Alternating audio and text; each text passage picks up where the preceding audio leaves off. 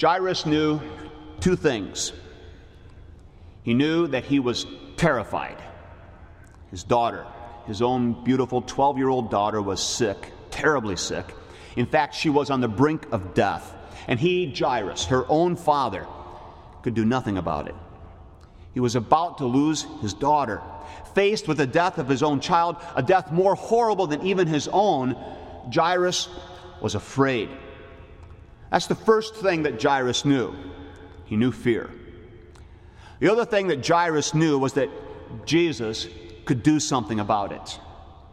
Jairus had heard the accounts traveling around Israel, racing around the country. He had seen the evidence. He believed. Jairus knew faith. Fear and faith. These are the two things that Jairus knew as he raced out into the road, leaving his dying daughter's side, going to find Jesus. Fear and faith. And when he found Jesus and fought through the crowd and won Jesus' attention, and Jesus said, Yes, I'll come with you. Well, then the fear faded and faith flamed large. But when the servants arrived, with their devastating news, fear reclaimed his heart and all but smothered faith. They were both there fear and faith. Jairus knew both. Jairus knew what it was to be caught in reality, a reality beyond his control. He knew what it was to be out of his mind with terrifying fear that would not go away and he knew what it was to be entirely, wholly dependent on the mercy of another, on the mercy of the one, the only one who could save his dying daughter. Fear and faith.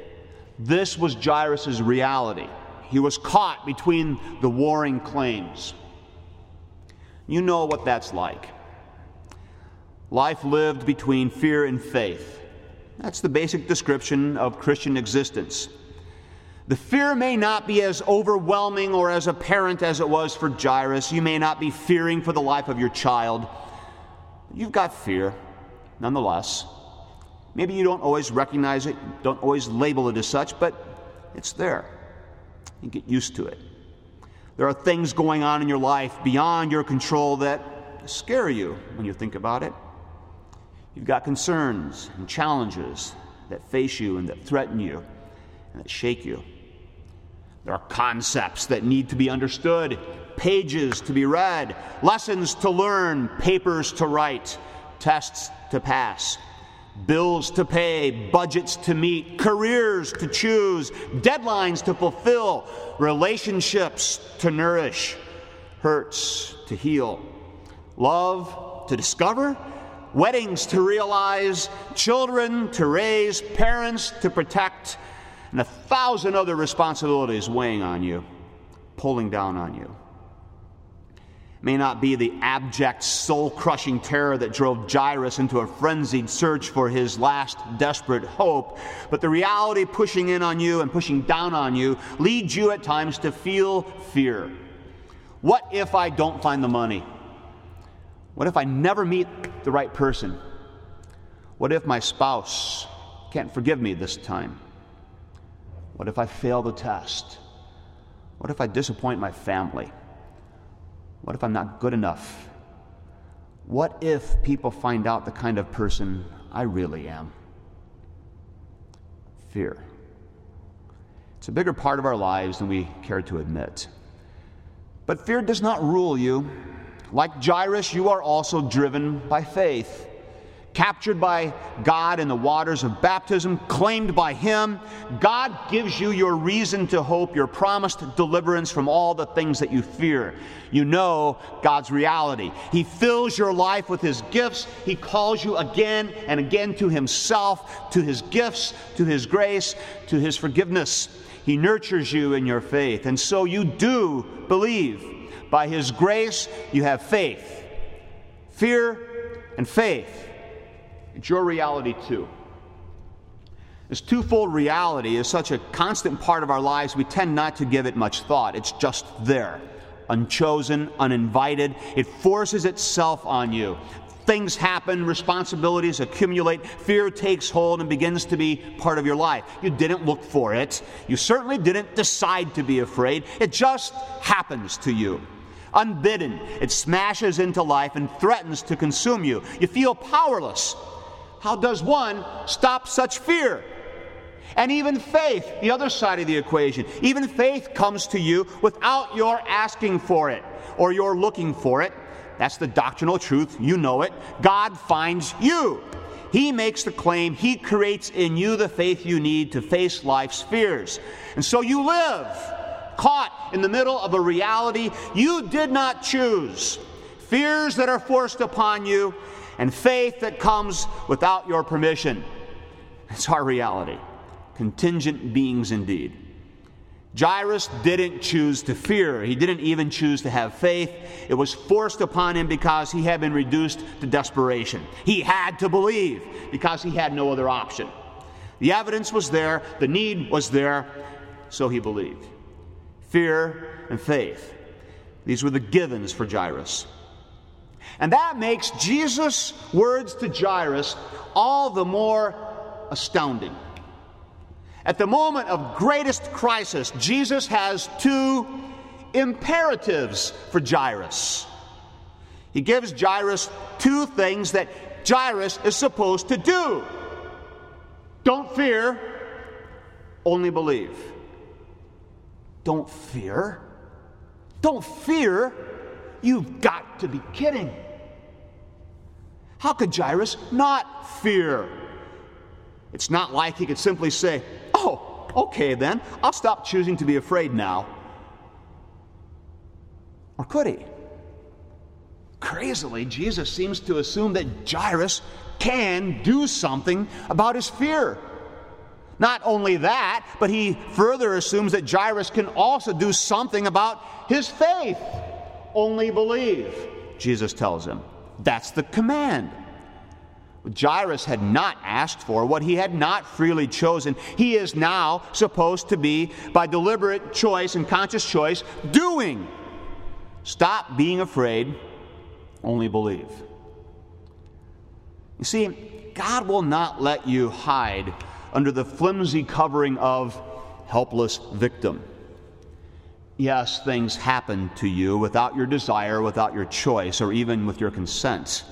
But God nevertheless expects you, expects you to handle it. He expects you to handle what you do, including your emotions and your responses. Fear is the enemy. Fear breeds doubt. Fear is wrong when it battles faith. It's always the opposite of faith. It is your responsibility. It's imperative. Give up fear, only believe. No fear, only faith. That's Jesus' words to Jairus. That's his word to you. Fear will eat you alive. Fear will paralyze you. Fear will pervert you. Fear will ruin you. Fear will prevent you from being the person God created and called you to be. You must not yield to fear. You are responsible to drive it out. It doesn't belong. Jesus knows. He understands the dual claim on your life. He understands that fear and faith are both at work in your life. You are doing two things, and Jesus says, Stop doing the one, keep doing the other. Only believe, don't fear. And so, what you did not choose, you must control. What happens beyond your control, you must manage. No fear, only faith. It is your responsibility. There's no room for a victimization mentality in the Christian faith. Yes, fear is real, but do not succumb. Only believe. I doubt that Jairus was able to flip off his fear switch just because Jesus told him to do it. I'm sure that fear was still hanging around in his life. But so was faith. And Jairus turned his attention there. No, not to his personal commitment to Jesus, not to his own sincerity or zeal. It wasn't the believing that mattered, it was whom Jesus Jairus believed. So Jairus did as he had been told. Only believe. And believe he did. He believed in Jesus. What choice did he have? He believed in Jesus because Jesus was the one, the only one, who could do something. And Jesus did do something. Jairus watched his precious daughter rise again, whole and healed. And as he watched his daughter jumping out of bed, that impossible imperative had become the insanely easy and obvious description of a glorious reality. No fear, only faith, no doubt. Course, that was the case. Such it was for Jairus, and such it is for you. Yes, there is still plenty of reason to fear. That stuff that worries you, that stuff that scares you is still all still there. But so is Jesus. And Jesus turns and tells you, don't fear, only believe. Just hang on to me. And so you do. You cling to Jesus because he is the one, he is the only one who can do something for you. And he does. He always does. He always keeps every promise. Fear and faith describe your life now, but when Jesus does something, the fear is gone, completely gone, forever swallowed up by the glorious reality of faith, fully realized and fully vindicated. Jesus will do it for you. Now you do it. Don't fear, only believe. Amen.